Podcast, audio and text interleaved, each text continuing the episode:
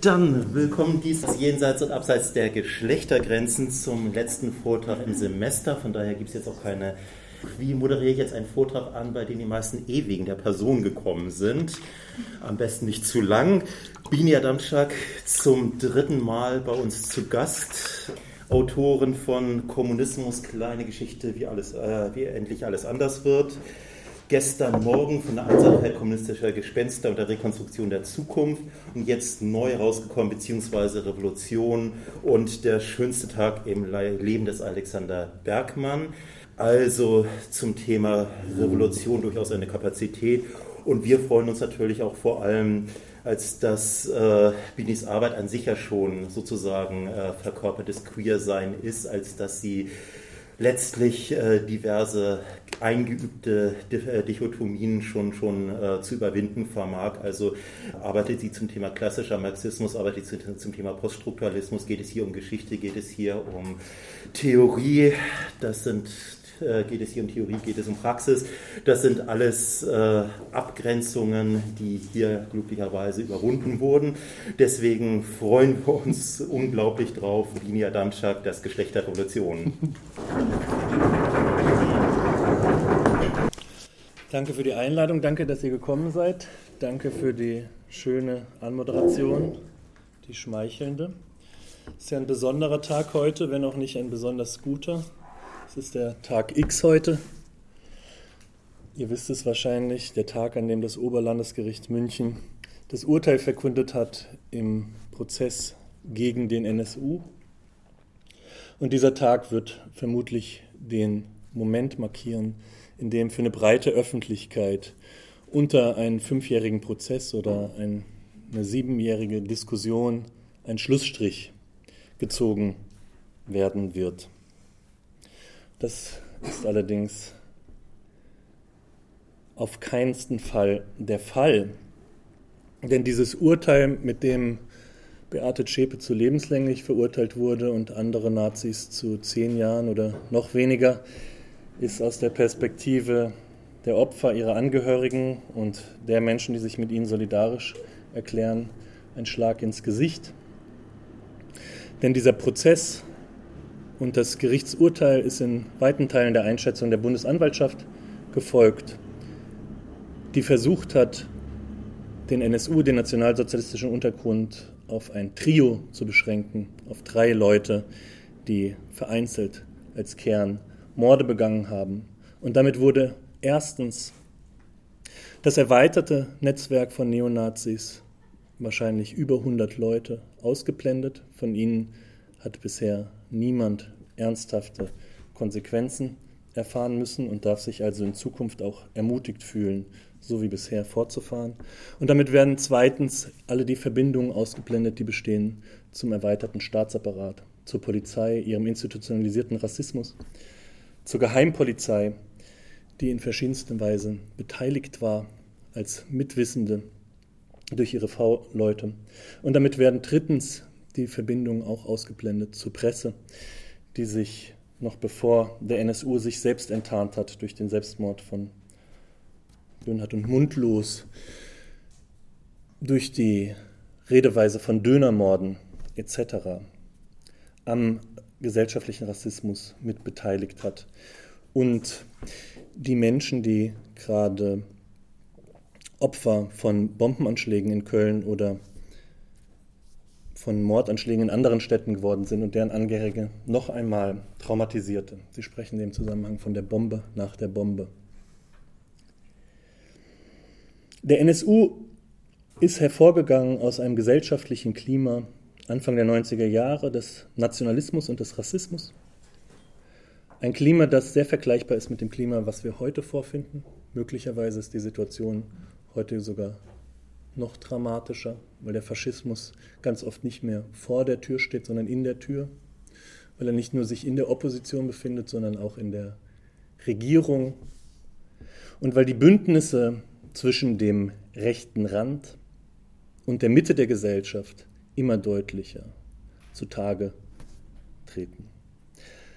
Dieses Zusammenspiel von dem Faschismus gegen die Demokratie und dem Faschismus in der Demokratie. Macht uns immer wieder deutlich, dass wir diese rassistisch-nationalistische und faschistische Gefahr nicht bekämpfen können, indem wir uns nur auf die Symptome beziehen, indem wir nur antifaschistisch tätig sind als ein Kampf, der sich als Abwehr in erster Linie versteht und vor allem als Verteidigung des Status quo, dass wir uns nicht darauf konzentrieren können, den Rechtsstaat anzurufen und auf Gerechtigkeit innerhalb dieses Systems zu vertrauen, sondern dass Faschismus nur ernsthaft bekämpft werden kann, wenn auch die Bedingungen angegangen werden, denen er entstammt. Deswegen sprechen wir unter anderem heute auch über radikale Transformation von Gesellschaft, über revolutionäre Transformation von Gesellschaft. Und ich freue mich sehr, dass ich hier zum dritten Mal eingeladen bin, heute mein Buch Beziehungsweise Revolution vorstellen darf, in das viele Überlegungen eingeflossen sind, die ich hier in vorangegangenen Veranstaltungen schon habe vorstellen können. Und ich habe extra für diesen Rahmen heute eine Lesung zusammengestellt, die ich in dieser Form noch nie gelesen habe. Eine Mischung aus Theorie und Geschichte teilweise unterhalten, teilweise fordern, teilweise sehr dicht, aber ich hoffe hier das Publikum zu finden, was die hier unterbreiteten Überlegungen zu schätzen weiß und ich hoffe, dass wir in eine produktive Diskussion kommen können über die Überlegungen, die ich hier unterbreite. Beziehungsweise Feminismus. Die Oktoberrevolution ereignete sich nicht im Oktober, schon gar nicht am 25. Oktober 1917. Es war nicht ein Tag, der die Welt erschütterte, und es waren auch nicht zehn Tage, wie es der Journalist John Reed im Titel des Buches behauptete, das für lange Zeit die einflussreichste Darstellung des sowjetischen Umsturzes werden sollte.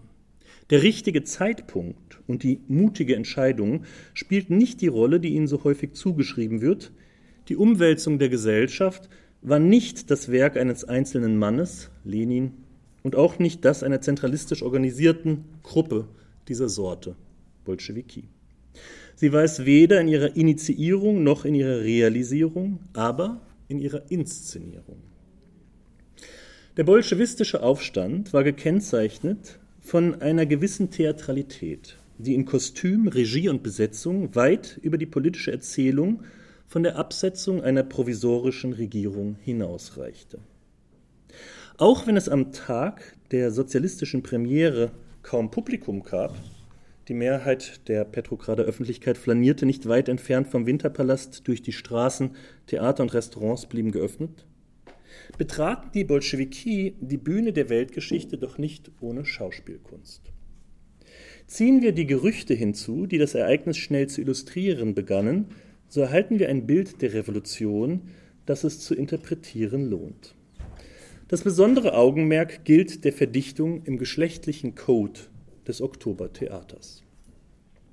Drei Figuren sind von Belang. Erstens die provisorische Regierung, ihre zum großen Teil adligen Minister, die beim Aufmarsch der Bolschewiki gerade mit Borscht gedämpften Fisch und Artischocken beim Abendbrot sitzen. Von ihnen am wichtigsten der zu diesem Zeitpunkt schon abwesende Alexander Fjodorowitsch Kerensky, Ministerpräsident. Über ihn ist eine Serie von Gerüchten in Umlauf, an denen sich sein Fall vom Volkshelden des Frühjahrs zum Antihelden des Herbstes ablesen lässt.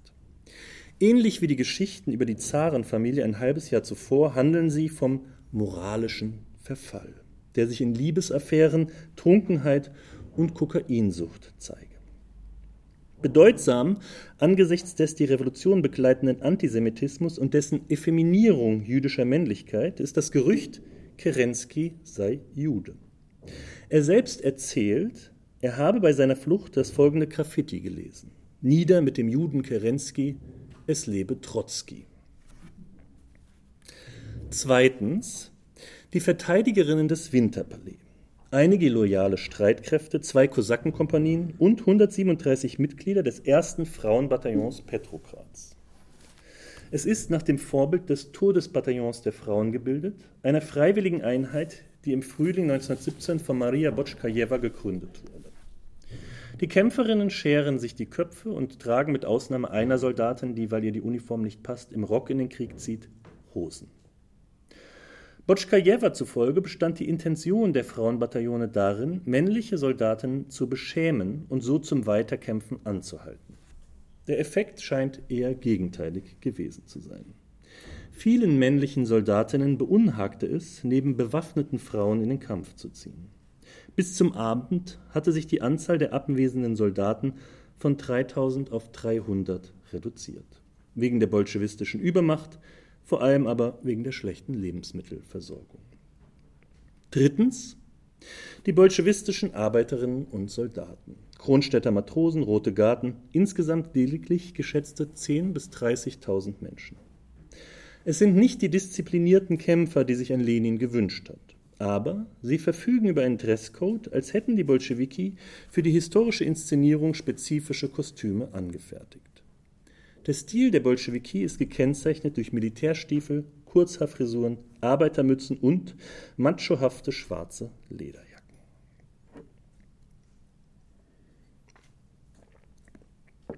Im Moment der bolschewistischen Machtübernahme fügen sich die Figuren zu einem geschlechtlichen Bild, das von Bedeutung ist. Auf der einen Seite die Proleten, von denen Trotzki schrieb, sie seien aus dem Krieg gestählt, männlicher, selbstständiger, entschlossener zurückgekehrt bolschewistische Kämpferinnen, von denen viele bereits dem Kult von Gewalt und Disziplin anhängen. Auf der anderen Seite die Verteidigerinnen der hauptsächlich bürgerlich-adligen, ausschließlich, ausschließlich männlichen Minister, in ihrer Mehrzahl weiblich. Von den Angehörigen des Petrokrater Frauenbataillons wird später die Erzählung kursieren, sie seien, nachdem das Kriegsschiff Aurora einen lauten Blindschuss abgefeuert hatte, in Hysterie verfallen und hätten in einen auf der Rückseite des Palastes gelegenen Raum gebracht werden müssen. Dass alle Soldatinnen, die vor Beginn der Kämpfe den Winterpalais verließen, Männer waren, hätte jedoch ein aufklärendes Licht auf die angebliche Hysterie des Frauenbataillons werfen können. Vervollständigt wird das geschlechtliche Bild der Revolution durch das Gerücht, der Ministerpräsident Kerensky sei kurz vor der Stürmung des Winterpalastes als Krankenschwester geflohen während der am Vorabend noch illegalisierte Lenin sich mit Perücke, Arbeitermütze und Verband als verletzter Arbeiter verkleidet hatte. Das Gerücht war so hartnäckig, dass Alexander Kerensky sich in seinen Memoiren gezwungen sah, auf diesen Zitat Unsinn, diese Lügen, diese Verleugnungen einzugehen und zu beteuern, er habe sich nicht in einem Weiberrock davon gemacht, sondern in einer normalen, halbmilitärischen Uniform. In der eintägigen Sequenz des Oktoberputsches verdichten sich die geschlechtlichen Kodierungen zum Bild der ganzen revolutionären Epoche. Ihre Gleichung ist simpel. Das alte, traditionelle bis konterrevolutionäre ist weiblich, das neue, progressive bis revolutionäre ist männlich. Die damit verknüpften Attribuierungen sind so vielzählig wie einfältig und begleiten weit über den bolschewistischen Diskurs hinaus das gesamte revolutionäre Vokabular in seinen binären Oppositionen. Davon ist in dem aufgerufenen Bild bereits erkennbar, dass der männliche Pol Entschlossenheit, Durchsetzungsfähigkeit, Disziplin, zumindest als Forderung, der weibliche Pol hingegen Feigheit, Schwäche und vor allem emotionale Unbeherrschtheit, mangelnde Selbstkontrolle, das heißt Hysterie, konnotiert. Die russische Revolution endete 1921 und zwar gleichzeitig durch die Niederwerfung der Konterrevolution im Bürgerkrieg mit einem Sieg und durch die Niederschlagung des Kronstädter Rettungsversuches der Revolution mit einem Scheitern. Doch die Kämpfe um sexuelle und geschlechtliche Konstruktion der sozialistischen Gesellschaft werden in den 1920er Jahren, nach 1921 also, noch intensiviert. Erst in den 1930er Jahren geht die sexuelle Konterrevolution siegreich aus diesen Kämpfen hervor und nimmt fast alle Errungenschaften der Revolution zurück. Die Frauenabteilung in der KPDSU wird aufgelöst im Jahr 1930. Scheidung wird wieder erschwert und Homosexualität verboten im Jahr 1934. Abtreibung kriminalisiert 1936 und die Unverletzlichkeit der Kleinfamilie restituiert. Die bemerkenswerte Ausnahme hierzu stellt der Zugang weiblich konstruierter Menschen zur Lohnarbeit dar, die sogenannte Frauenerwerbsquote.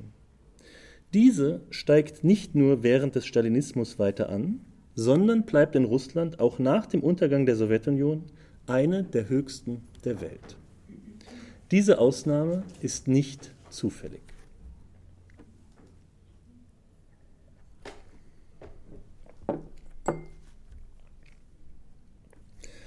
Sexuelle und geschlechtliche Emanzipation wurde in der sozialistischen Theorie von Engels über Bebel, Zetkin und Kollontai im Rahmen einer Kritik der Familie artikuliert. Die vorbürgerliche wie bürgerliche Familie gilt als Produktionseinheit, die auf Grundlage einer geschlechtlichen Arbeitsteilung die für die Reproduktion ihrer Mitglieder notwendigen Lebensmittel bereitstellt. Nahrung, Kleidung, Sorge, Aufzucht, Pflege und so weiter.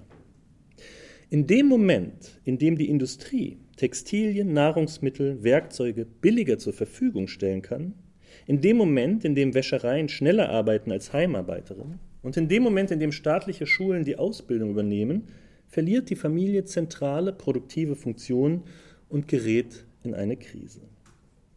Diese Krise ist mit der weiblichen Lohnarbeit zugleich eine Krise der patriarchalen Arbeitsteilung.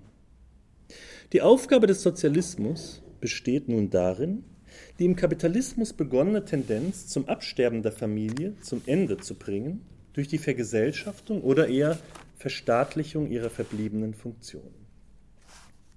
Wenn Kinder von großen demokratischen Institutionen aufgezogen werden, wenn Essen nicht mehr in Kleinküchen, sondern in öffentlichen Kantinen zubereitet wird, wenn Alte und Kranke nicht länger von sogenannten Angehörigen gepflegt werden, und wenn die Reinigung der Wohnungen nicht mehr privat organisiert wird, dann ist die Familie gänzlich überflüssig und stirbt ab.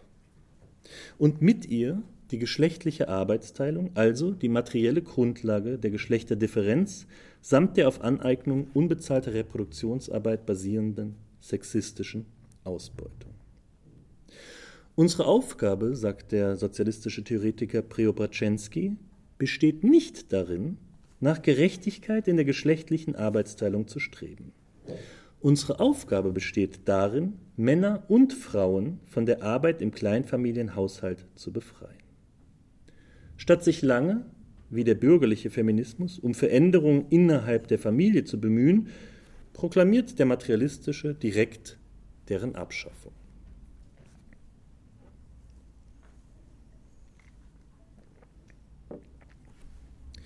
Im Frühjahr 1929 rief der Volkskommissar für Gesundheit, Nikolai Semaschko, ein Gremium von Expertinnen, das heißt forensischen Gynäkologen, klinischen Psychiatern und Biologen zusammen, die dem Justizkommissariat dabei helfen sollten, über den Antrag der Bürgerin Kamenjewa auf medizinische und juristische Geschlechtsanpassung zu entscheiden.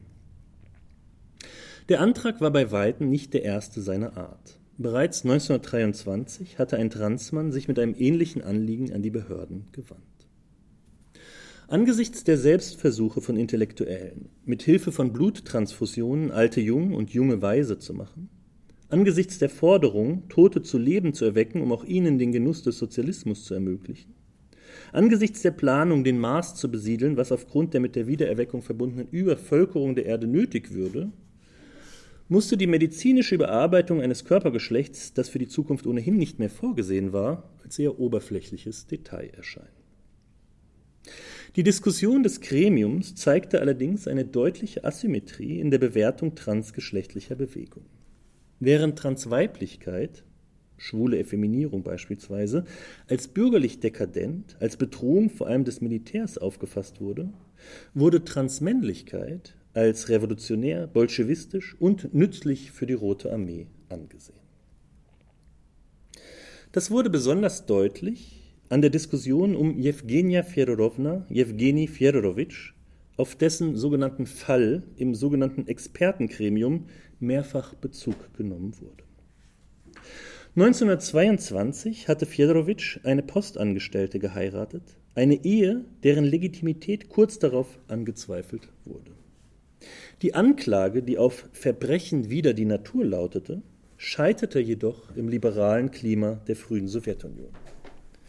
Ein sowjetisches Gericht erklärte die Ehe zwischen Cis-Frau und Transmann oder Butch für rechtens, unabhängig davon, ob es sich dabei um eine gleich- oder eine transgeschlechtliche Heirat handelte. Mit dem simplen Hinweis darauf, dass diese Ehe einvernehmlich geschlossen worden war. Jewgeni Fjodorowitsch, Jewgenia Fjodorowna, hatte allerdings nicht nur geheiratet, sondern auch in der Tscheka, der sowjetischen Geheimpolizei, gekämpft. Und damit war er keine Ausnahme in den Institutionen der Roten Armee, den Fabriken oder den Parteiorganisationen. Bereits sieben Jahre zuvor hatte der Volkskommissar Nikolai Semaschko festgestellt, dass sogenannte maskulinisierte Frauen zu einem Massenphänomen geworden waren. In seiner Beschreibung trugen sie zerzauste, oft schmutzige Haare, hatten billige Zigaretten zwischen die Zähne geschoben, wie ein Mann, sprachen mit absichtlich rauen Stimmen, wie ein Mann, und legten, wie ein Mann, absichtlich schlechte Manieren an den Tag.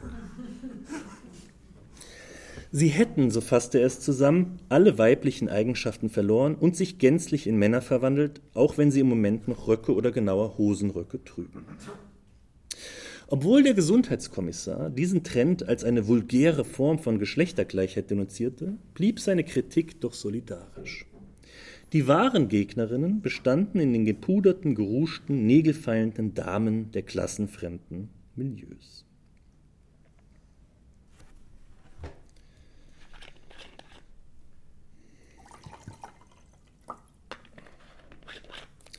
In der frühen Sowjetunion wurden Geschlechter als im Sinne des Fortschritts aufeinanderfolgenden Stadien menschlicher Entwicklung konzipiert. Weiblichkeit wurde als Rückständigkeit entziffert, der gegenüber Männlichkeit einen Fortschritt bedeutete, an dem die ganze Menschheit partizipieren können sollte.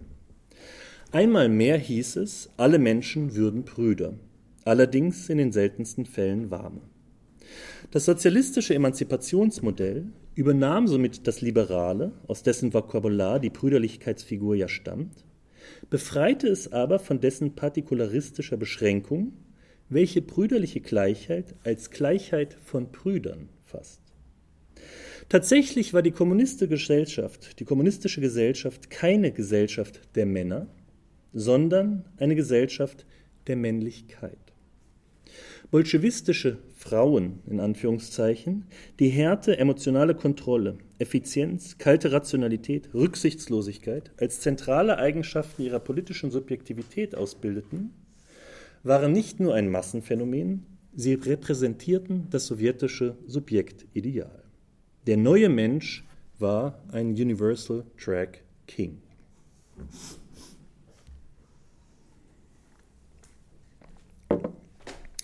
Dies lässt sich besonders schön an den Namen veranschaulichen, die Kindern nach der Revolution gegeben wurden. Schon vor der Revolution hatten die europäische Sozialdemokratie versucht, Vornamen wie Lassallo, Maxina und Berbelina zu etablieren. Nun kamen noch Engelina, Vladlen, Iljina und Malen für Marx und Lenin hinzu. Andere Namen lauteten Melor für Marx, Engels, Lenin und die Oktoberrevolution. Fevral, Februar, Oktyabrina, Oktober. Molot, Hammer, Zerpina, Sichel. Paris, Kommuna oder Das Mir, es lebe die Weltrevolution. Dabei waren die Militanz konnotierenden Namen keineswegs so zu nennenden Jungen vorbehalten. Das A am Ende weist darauf hin.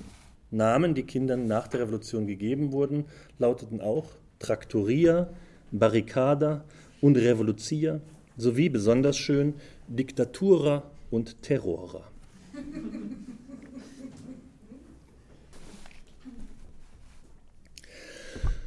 Eine der zentralen Fragen, die Revolutionen beantworten müssen, ist die der gesellschaftlichen Arbeits- und Affektteilung. Wie sollen Emotionalität und Rationalität, Intimität und Instrumentalität zueinander in Beziehung gesetzt werden? Wie sollen die Beziehungen des Privaten und Öffentlichen, des Intimen und des Anonymen miteinander vermittelt werden? Mit anderen Worten, wie sollen die sozialen Konstruktionen von Geschlecht rekonstruiert werden? Das Geschlechterverhältnis interessiert hier also nicht als Verhältnis von Geschlechtern, als Verhältnis zwischen den Geschlechtern, wie eine zu vertraute Formulierung lautet, die damit, obwohl sie es dem Wortlaut nach eigentlich nicht müsste, das Verhältnis von Männern und Frauen meint, das in aller Regel als Problem der Frauen, als Frauenfrage diskutiert wird.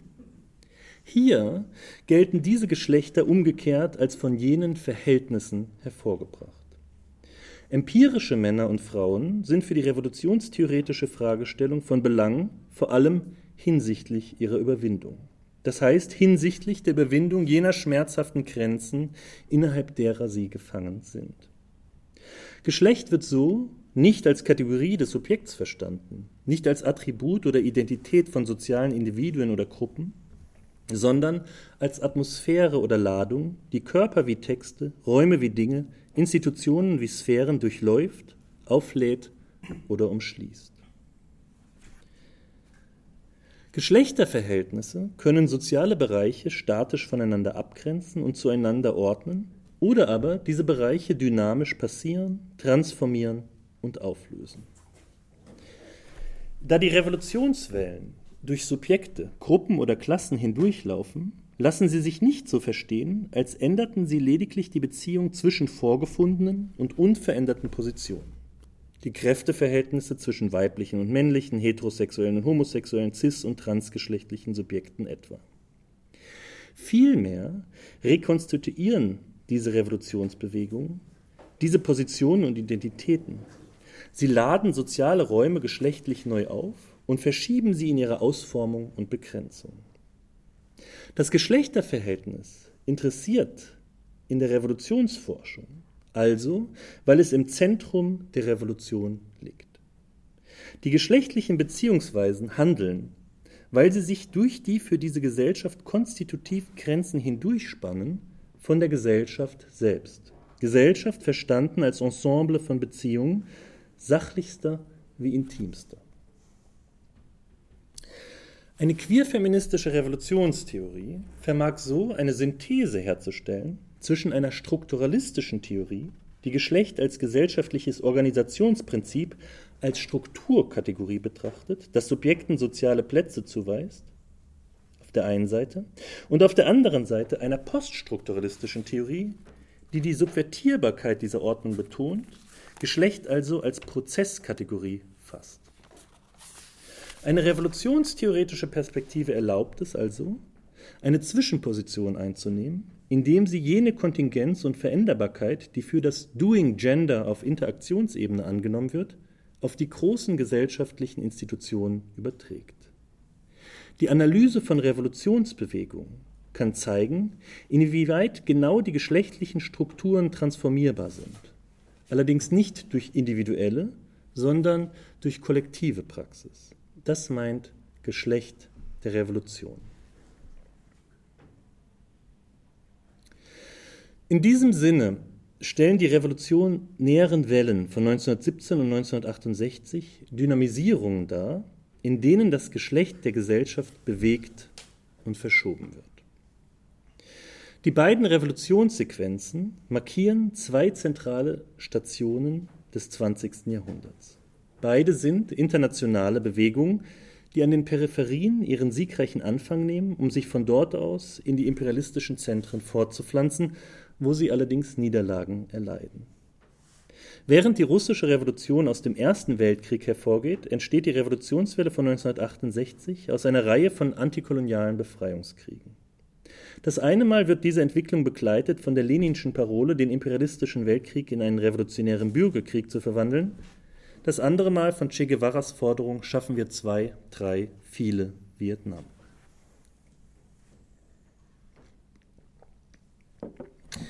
Die Wiederkehr des Gespenstes von 1917 in den Revolten von 1968 lässt sich bis in die politischen Stile und Dresscodes hinein verfolgen. Während der Dresscode der männlichen Mitglieder der russischen Intelligenzia, ungekämmte, lange Haare, Bart und Brille, in den ebenfalls akademischen Milieus von 1968 wiederkehrte, schufen die militanten Bolschewiki mit Stiefel, schwarzer Lederjacke, Kurzhaarschnitt und Mütze das Vorbild für Spontis, Autonome und Antifa. Doch speiste sich die 68er Bewegung aus der Erfahrung der russischen Revolution ebenso wie aus deren Scheitern. Sie war nicht nur eine Kritik der fortgesetzten Herrschaft von Bürokratie und Kapital, Patriarchat und Kolonialismus, sondern auch und darin eine Kritik der vorangegangenen Versuche ihrer Abschaffung. In den 60er Jahren des 20. Jahrhunderts traten mit den Kämpfen gegen den Kolonialismus in der Dritten Welt und gegen die Apartheid in den USA neue autonome Akteurinnen auf. Durch den Bruch Jugoslawiens und Chinas mit der UdSSR wurde die binäre Opposition Kapitalismus versus Sozialismus deutlich verkompliziert. Theoretikerinnen aus dem Trikont wie Samir Amin und Andri Gunda Frank unterzogen die marxistische Befreiungstheorie einer radikalen Kritik, die deren Zentrierung auf Europa, das Industrieproletariat und eine vorgezeichnete historische Entwicklung in Frage stellte. Mit anderen Worten, die Peripheralisierung der Revolution führte zu einer Dezentrierung der Emanzipation. So wie sich die homosexuellen Bewegung auf das Vorbild der Black Panther bezog, so die neue Frauenbewegung auf die antikoloniale Befreiungsbewegung. In einer solidarischen Bewegung wiesen italienische Feministinnen die Entwicklungshilfe zurück, die Bäuerinnen und Hausfrauen in Form von Industrialisierung und Lohnarbeit angeboten wurde. Die Sklaverei des Fließbands, proklamierte Mariosa dalla Costa, ist keine Befreiung von der Sklaverei des Spülbeckens. Damit wurde die universelle Norm des sozialistischen Emanzipationsmodells als partikulare enttarnt und zwar in einer solidarischen Bewegung sowohl die modernistische Norm, die für sämtliche Weltregionen den Entwicklungsweg industrieller Produktivkraftsteigerung vorsieht, als auch die maskulinistische Norm, die Weiblichkeit als zu überwindende Entwicklungsstufe des Menschlichen konzipiert. Alle Bauern werden Arbeiter, alle Frauen werden Männer, galt nicht länger als durch ein marxistisches Naturgesetz garantierte historische Notwendigkeit. Während jedoch die italienischen Feministinnen die Alternative zwischen familiär unentlohnter Hausarbeit und monetärer Lohnarbeit explizit zurückwiesen, formulierten deutsche Marxistinnen der Bielefelder Schule den spiegelbildlichen Gegenentwurf zum Emanzipationsmodell der 1917er Sequenz. Die Aufwertung des abgewerteten weiblichen Pols ging bei ihnen einher mit einer Rebinarisierung des politischen Feldes. Nicht die Frauen haben den Status von Kolonien, schrieb Claudia von Werlhoff, sondern die Kolonien haben den Status von Frauen. Oder das Verhältnis von erster und dritter Welt entspricht dem von Mann und Frau. Während der Traditionssozialismus also die weiblich kodierte Haus- wie Landarbeit in der männlich kodierten Lohn- und Fabrikarbeit aufgehen lassen wollte, entwarfen die Bielefelderinnen die gebrauchswertorientierte Subsistenzwirtschaft als ländlich-weibliches Gegenmodell zum patriarchalen Kapitalismus. Alle Arbeiter werden Bäuerinnen, alle Männer Hausfrauen. Diese Reformulierung des Universalismus als lokalisierte Feminisierung blieb jedoch von Anfang an minoritär. Denn nach 1968 konnte sich keine politische Differenz dauerhaft als dominanter Antagonismus hegemonialisieren. Vielmehr wurde genau dieser Anspruch selbst angesichts neuer sozialer Bewegungen immer häufiger explizit zurückgewiesen. An die Stelle der revolutionären Konstruktion universeller Maskulinisierung in der Revolutionswelle von 1917 trat mit der Revolutionswelle von 1968 so keine Bewegung universeller Feminisierung, sondern eine Bewegung differenzieller Feminisierung. Wo 1917 versucht hatte, das Private abzuschaffen, Reproduktion zu maskulinisieren, das Sexuelle zu zivilisieren und menschliche Beziehungen zu ökonomisieren, versuchte 1968 das Private zu politisieren, Produktion zu feminisieren, Kultur zu sexualisieren und die Ökonomie zu vermenschlichen.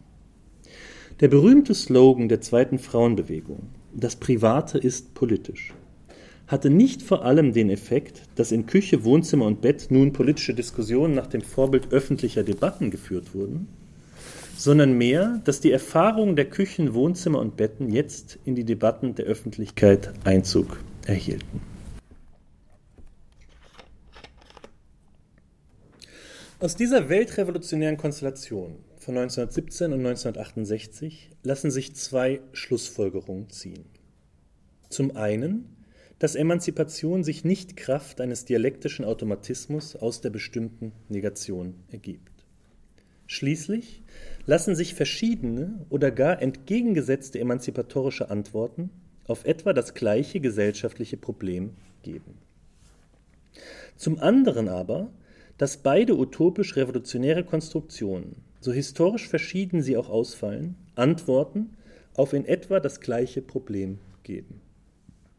Auf das Problem der gesellschaftlichen Spaltung in Produktions- und Reproduktionssphäre, Öffentlichkeit und Privatheit, Rationalität und Emotionalität.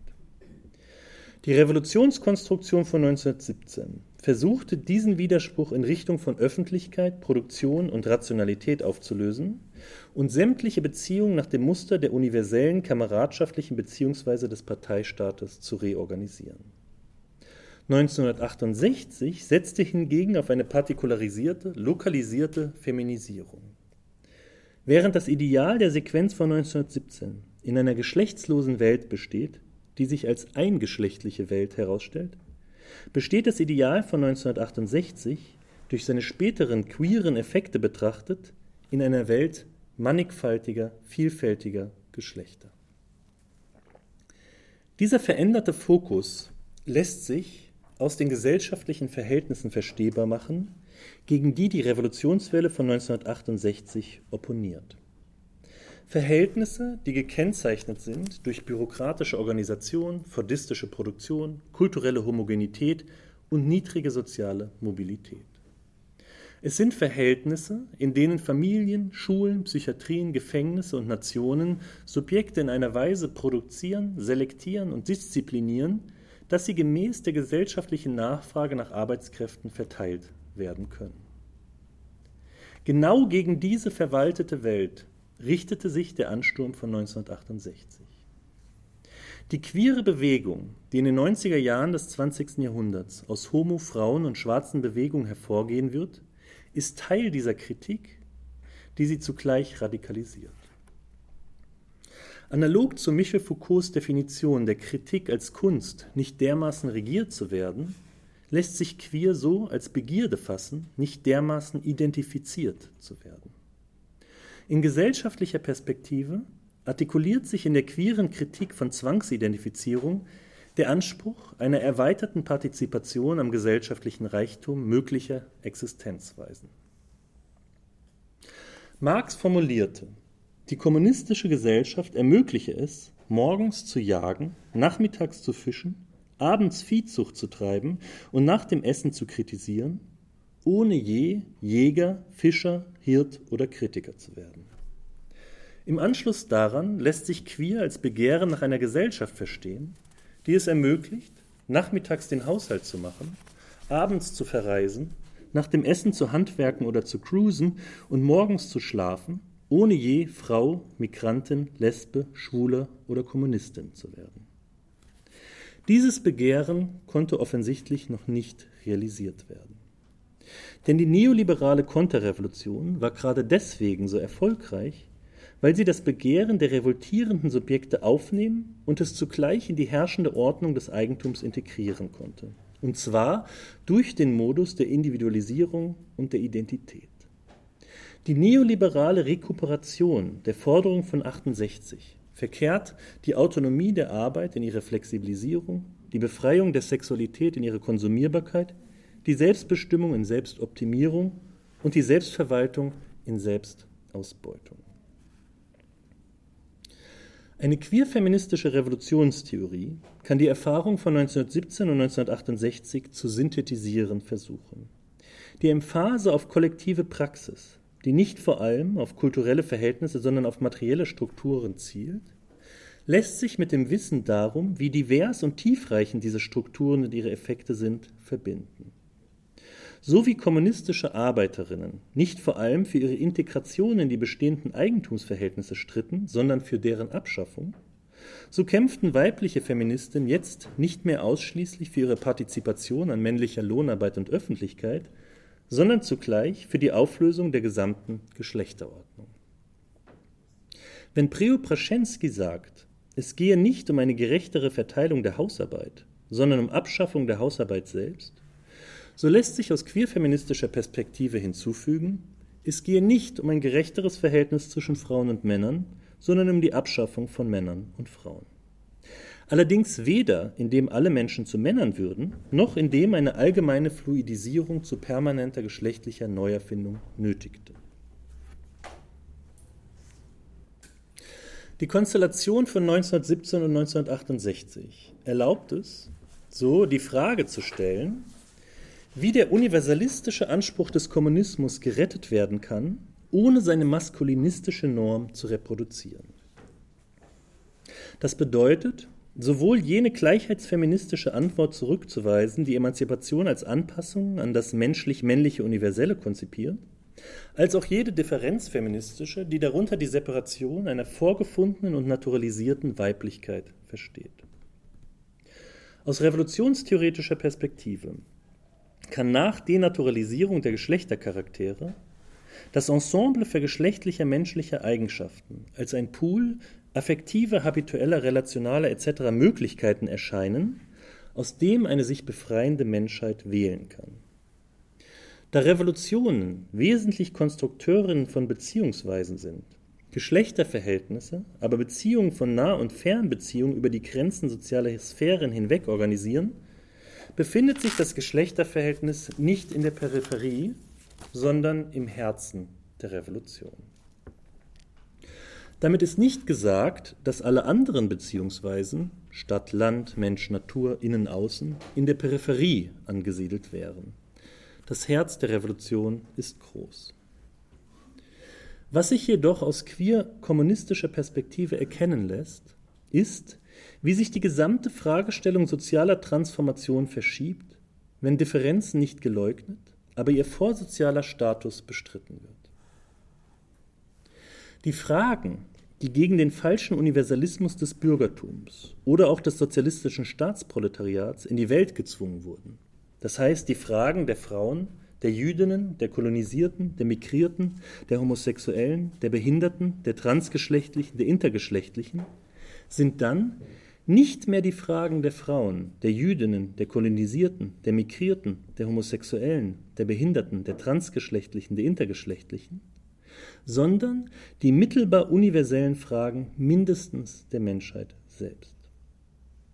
Dies sind nicht die Fragen der Partizipation oder Anerkennung, schon gar nicht die Fragen der Akzeptanz oder Toleranz.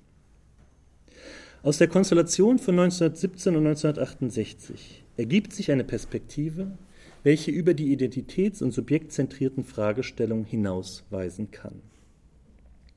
Aus dieser revolutionären Perspektive, die aus den vorgefundenen Möglichkeiten eine Welt zu erschaffen hat, erscheinen alle Identitäten, die die Geschichte der Herrschaft den jeweils Lebenden vor die Füße geschleudert hat, als Reichtum potenzieller Existenzweisen, den diese sich aneignen können, um die Fragen zu beantworten, wie wollen wir leben, wer wollen wir werden, durch welche Beziehungen wollen wir existieren.